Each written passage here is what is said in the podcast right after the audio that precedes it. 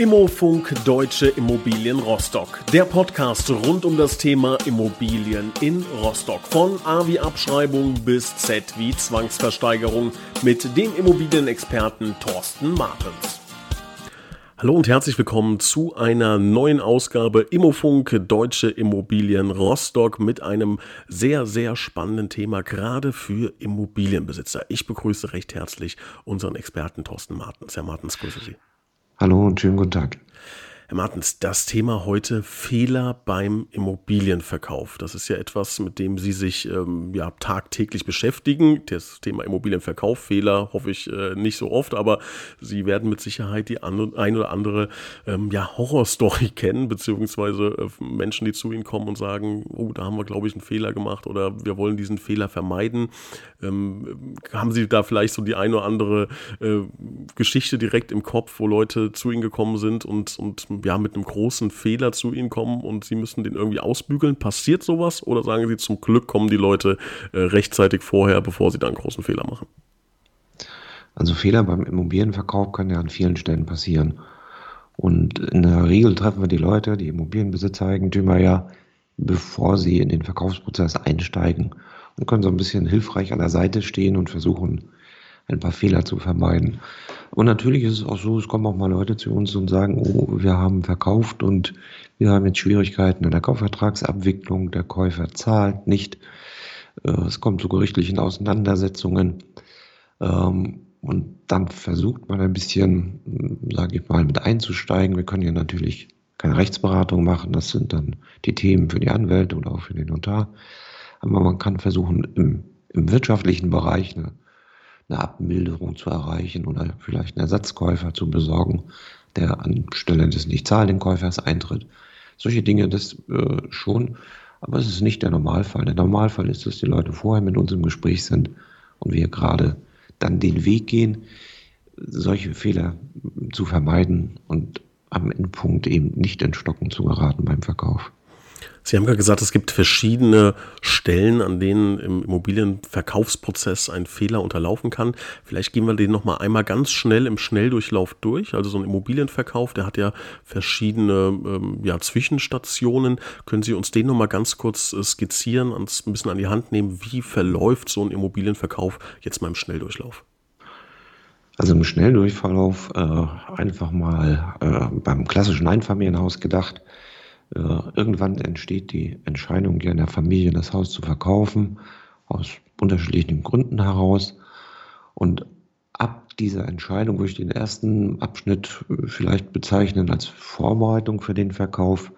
Wichtiges ja, Thema in dieser Zeit ist, sich damit zu beschäftigen, mit welchem Preis will ich meine Immobilie eigentlich in den Markt stellen, wie will ich es anbieten.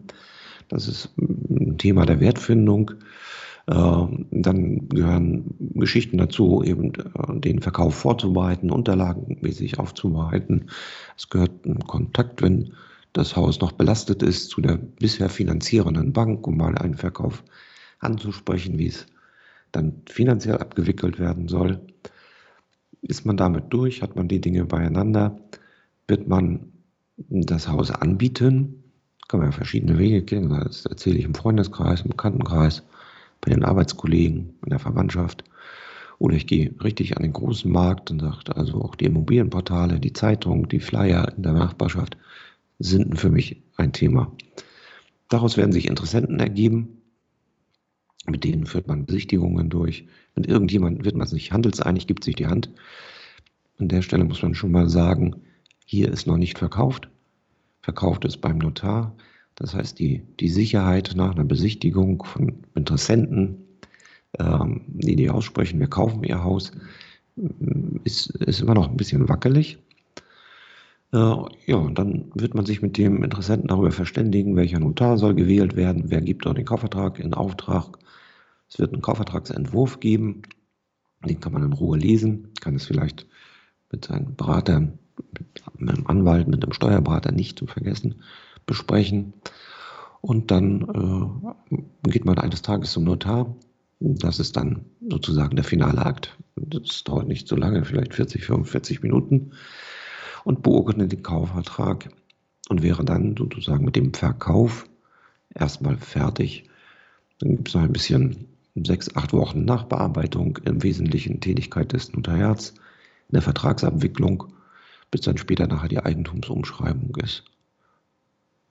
Und das vielleicht in groben Zügen. Ja, also ist ein Prozess, aus dem natürlich an mehreren Punkten dann Fehler entstehen können.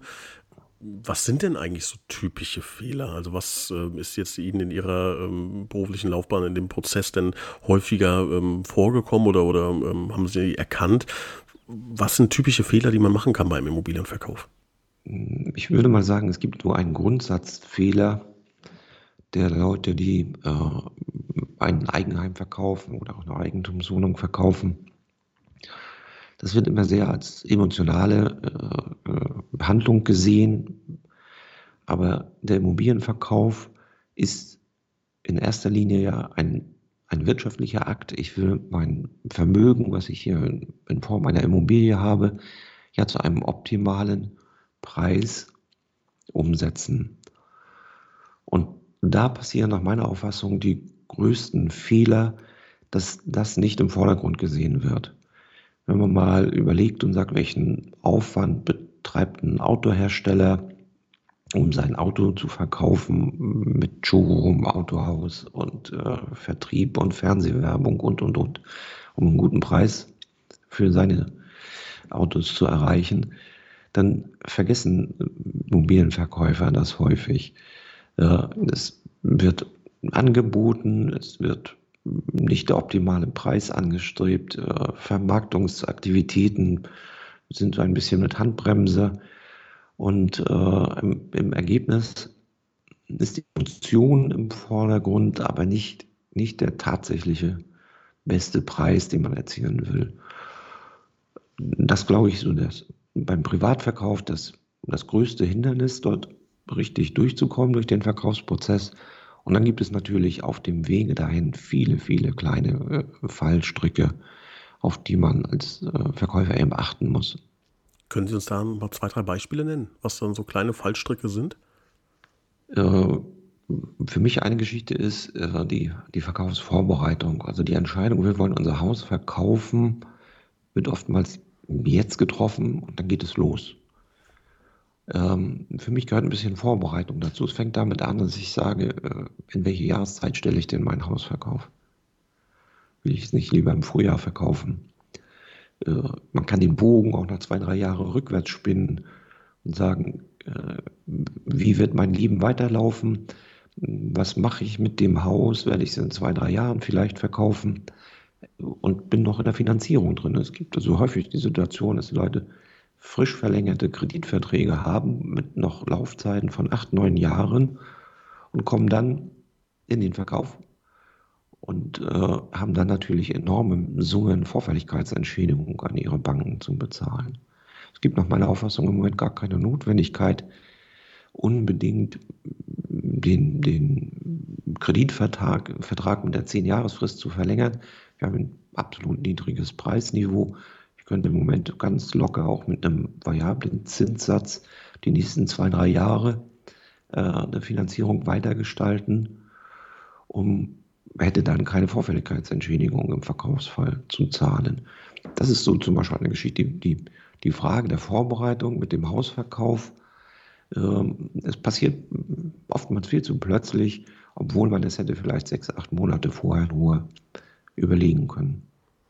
Also das ist der ähm, erste Punkt, den wir, liebe Hörer, uns natürlich dann äh, jetzt merken sollten. Wenn man vielleicht mit diesem ähm, Gedanken ein bisschen rumläuft, eventuell kommt es bei uns, bei mir zu einem Immobilienverkauf in nächster Zeit, dass man sich da rechtzeitig die Zeit nimmt, das rechtzeitig vorbereitet.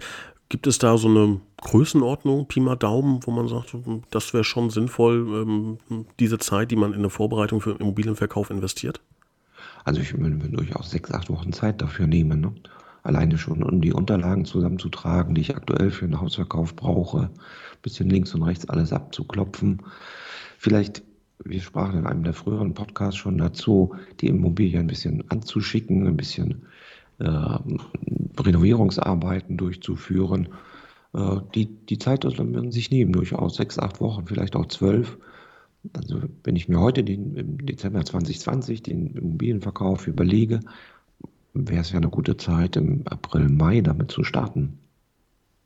Okay, also die Zeit sollte man und, und muss man sich dann auch nehmen. Ähm, jetzt ist es ja so, dass man auch mal ab und zu jemanden trifft, der sagt, oh, ich habe hier eine Immobilie gekauft, war ein absolutes Schnäppchen. Immer dann, wenn jemand einen guten Deal im Einkauf macht, heißt der höchstwahrscheinlich, jemand hat einen ähm, nicht so guten Deal im Verkauf vermacht. Das heißt, äh, gemacht. Das heißt, der, der Verkaufspreis zum Beispiel ist mit Sicherheit auch was, wo jetzt vielleicht auch gerade Privatverkäufer aufgrund mangelnder Erfahrung auch häufiger Fehler machen. Haben Sie sowas ähm, oder erleben Sie sowas, dass Sie Immobilien sehen und sagen, um Gottes Willen, ja, da hätte man ja 50, 100.000 Euro mehr rausholen können? Mit Sicherheit. Ja, man muss immer sehen, die Leute orientieren sich an allgemeinen Aussagen zum Immobilienmarkt. Sie schauen sich das an und leiten daraus den Preis für ihre Immobilie ab und marschieren dann damit los. Meine Sicht auf die Dinge ist etwas anders. Ich sage, jede, jedes Haus ist ein Unikat. Für dieses Haus muss man erst einen konkreten Markt machen, also erst eine konkrete Nachfrage schaffen.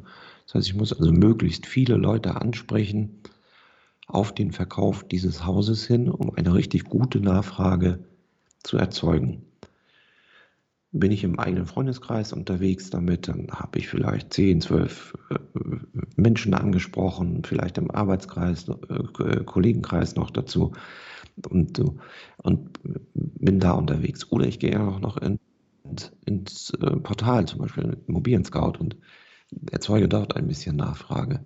Aber es ist immer nicht der gesamte Markt, den ich damit erreiche. Sie müssen nach meiner Auffassung im Immobilienverkauf versuchen, die, die Kontakte, die Sie zu Ihrem Haus haben, zu verdoppeln, zu verdreifachen, also über den eigenen Tellerrand mal hinaus. Mal simpel ausgedrückt, wenn man Ihr Einkommen verdoppelt, das würden Sie ja spüren. Und genauso ist es bei der Nachfrage, die ich für eine Immobilie erzeuge. Lassen Sie mich mal ein paar Zahlen dazu sagen. Wir sind jetzt im Dezember 2020. Wir können also ganz gut auf dieses Jahr zurückblicken in meiner Firma. Wir bedienen alle Immobilienportale beispielsweise, wenn wir eine Immobilie verkaufen. Wir haben 881 Neukunden gewonnen durch den Immobilien Scout.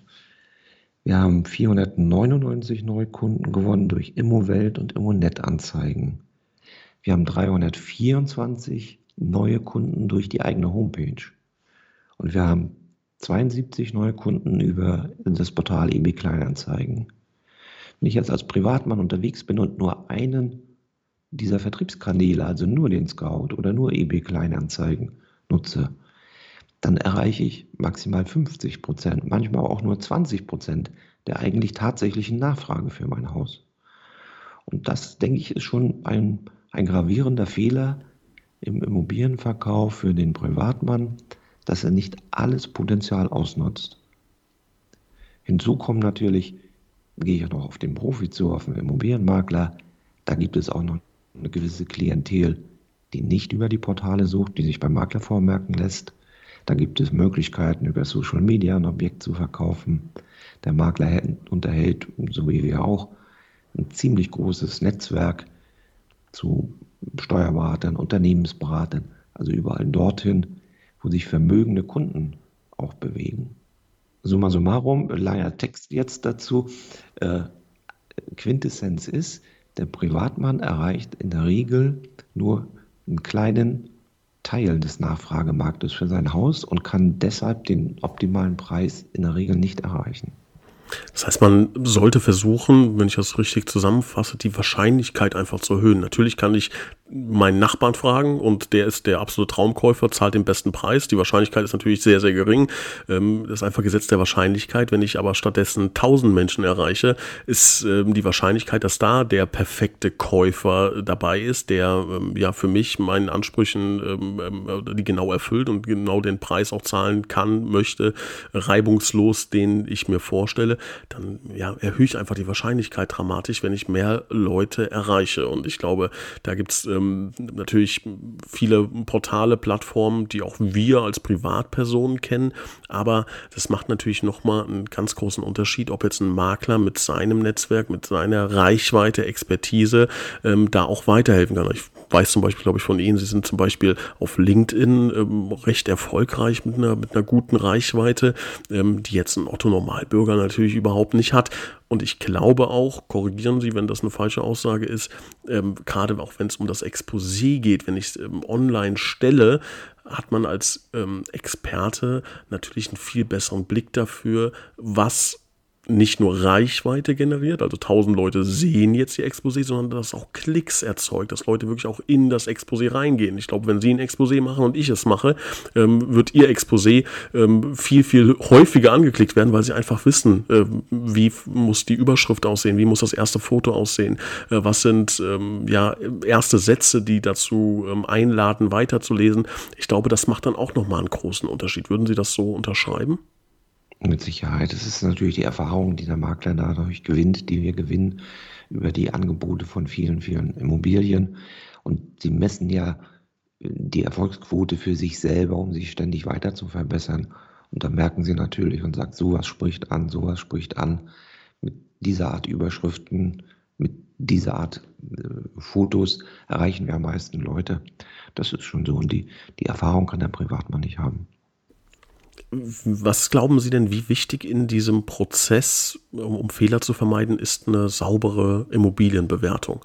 Das wird ja wahrscheinlich, das hatten wir auch schon in dem einen oder anderen Podcast ähm, erörtert, das ist ja wirklich die Basis wahrscheinlich von allem. Die saubere Immobilienbewertung schützt Sie davor, mit einem zu niedrigen Preis in den Markt zu gehen oder mit einem zu hohen Preis. Aber sie garantiert Ihnen eben nicht den besten Preis zu erreichen. Sie brauchen die Einschätzung, um in den Markt zu gehen, damit Sie nicht daneben liegen, also völlig neben dem Markt.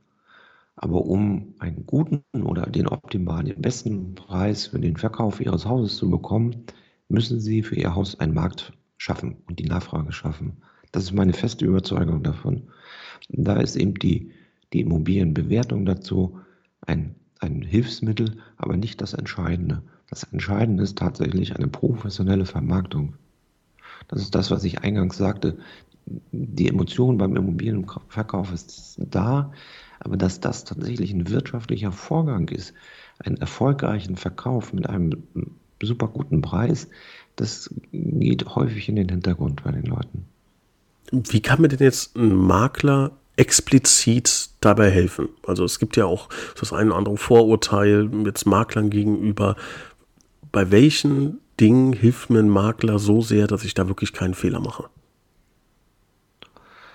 Wenn wir auf der Nachfrageseite bleiben, ähm, ist es halt so, dass der Makler natürlich professionell jeden Tag mit, mit Kunden arbeitet, für die Kunden, die Nachfrager sind, erreichbar ist, äh, 24-7 äh, Besichtigungen durchführt und so weiter wo der Privatmann manchmal Schwierigkeiten hat, das mit seinem Terminkalender zu koordinieren. Da geht es ja schon los. Also wir, wir machen das mal vielleicht an einem konkreten Beispiel. Ich bereite gerade den Verkauf eines Einfamilienhauses vor, was wir noch vor Weihnachten äh, beurkunden wollen beim Notar.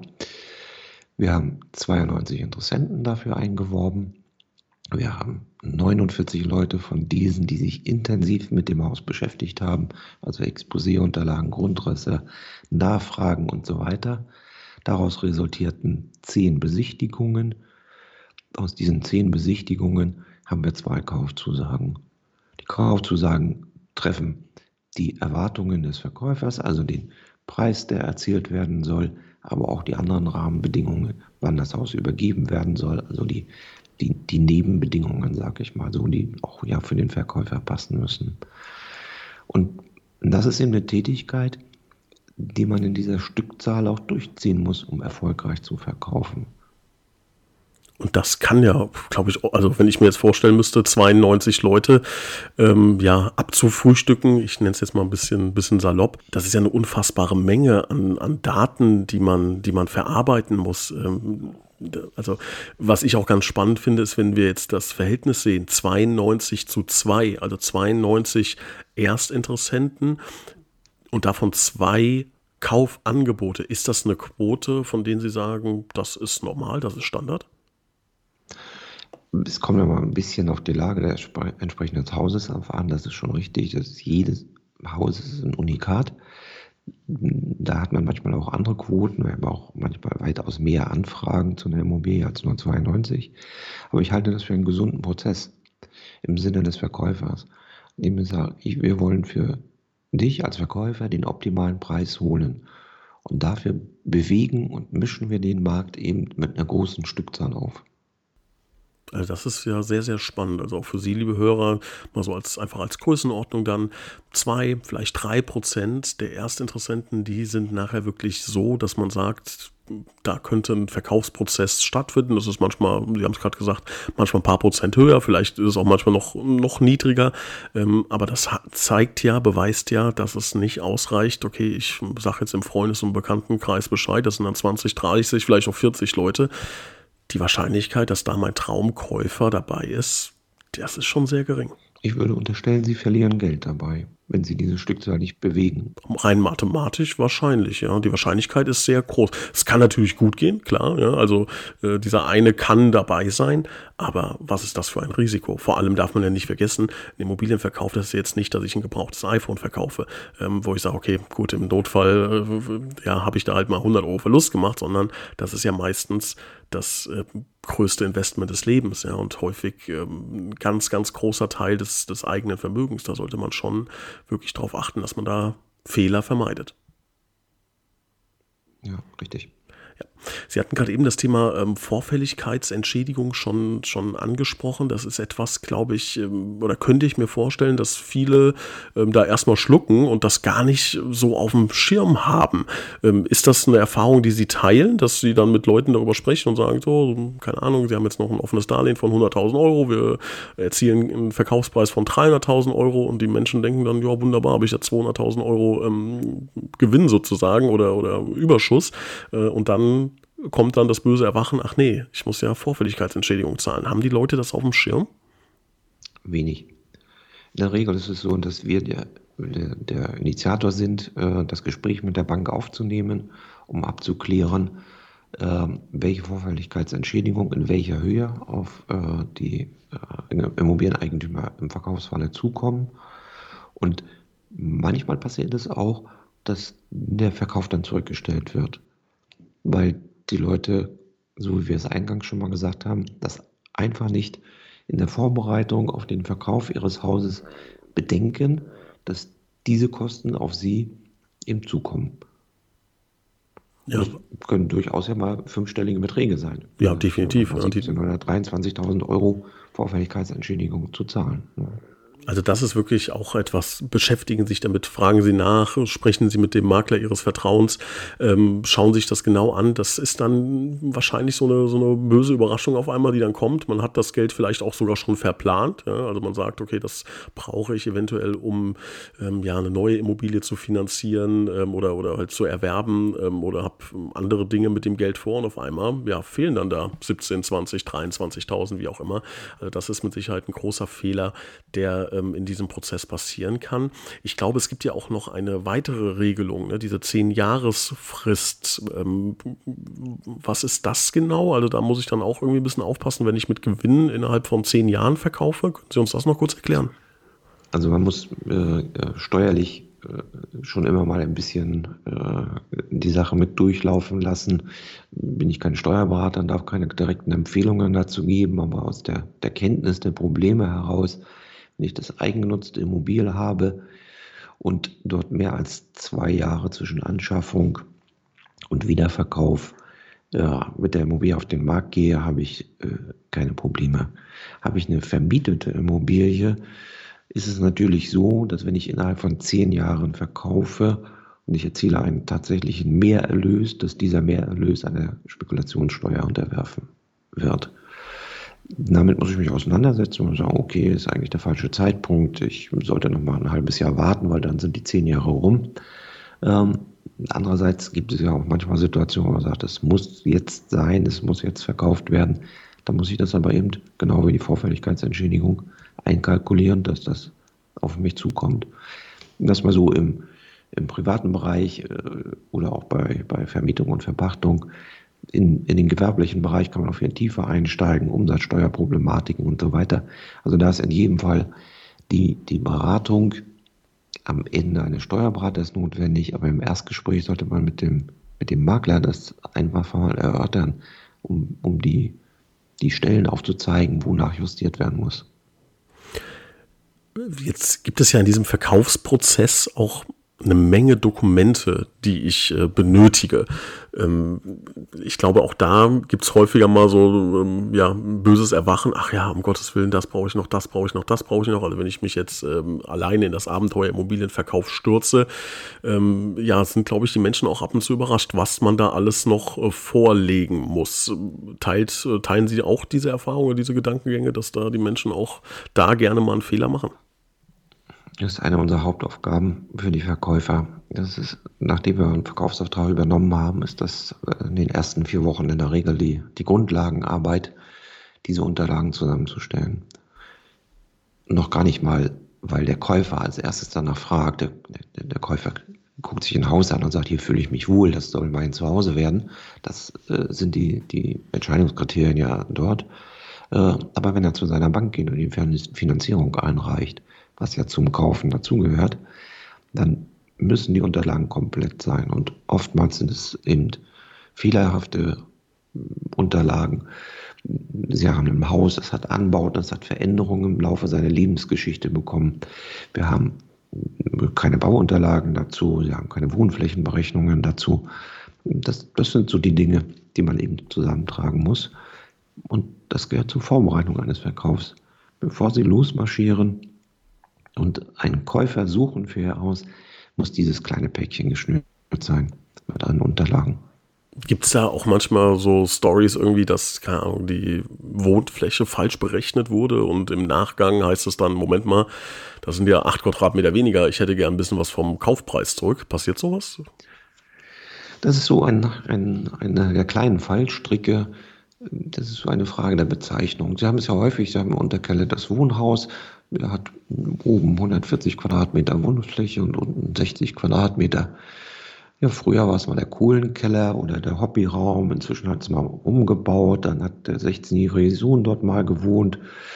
Äh, irgendwie hat man das auch nochmal vermietet gehabt und, und, und. Hat unten ein kleines Bad mit drin und eine Pantry. Äh, so entwickelt sich ja ein Haus. Aber es ist eben keine Wohnfläche. Im rechtlichen Sinne ist es weiter Nutzfläche. Und hier entsteht schon so ein bisschen hm, der Fallstrick, worüber man später mal stolpern könnte, dass man einem Käufer ein Haus dann mit 200 Quadratmeter Wohnfläche verkauft, der misst dann nach und dann sind eben 60 Quadratmeter weniger. Und hier könnte schon ein Regressanspruch entstehen. Kommt ein bisschen darauf an, was man dem Käufer eben erzählt hat zu seinem Haus. Ähnlich ist es ja auch mit irgendwie Mängeln, Baumängeln, irgendwie ein ehemaliger oder ein alter Wasserschaden oder irgendwie sowas. Da könnte man, kann man auch natürlich äh, in das eine oder andere Fettnäpfchen treten. Ne? Also ich glaube, wenn man da irgendwie was verschweigt zum Beispiel, weil man denkt, oh, das könnte jetzt den Preis nochmal drücken, das erwähne ich lieber nicht. Äh, das ist dann auch was, was einem nachher auf die Füße fallen kann. Ich sehe es gar nicht so, dass, dass das Problem des Verschweigens und des Ängstlichseins äh, da eine Rolle spielt.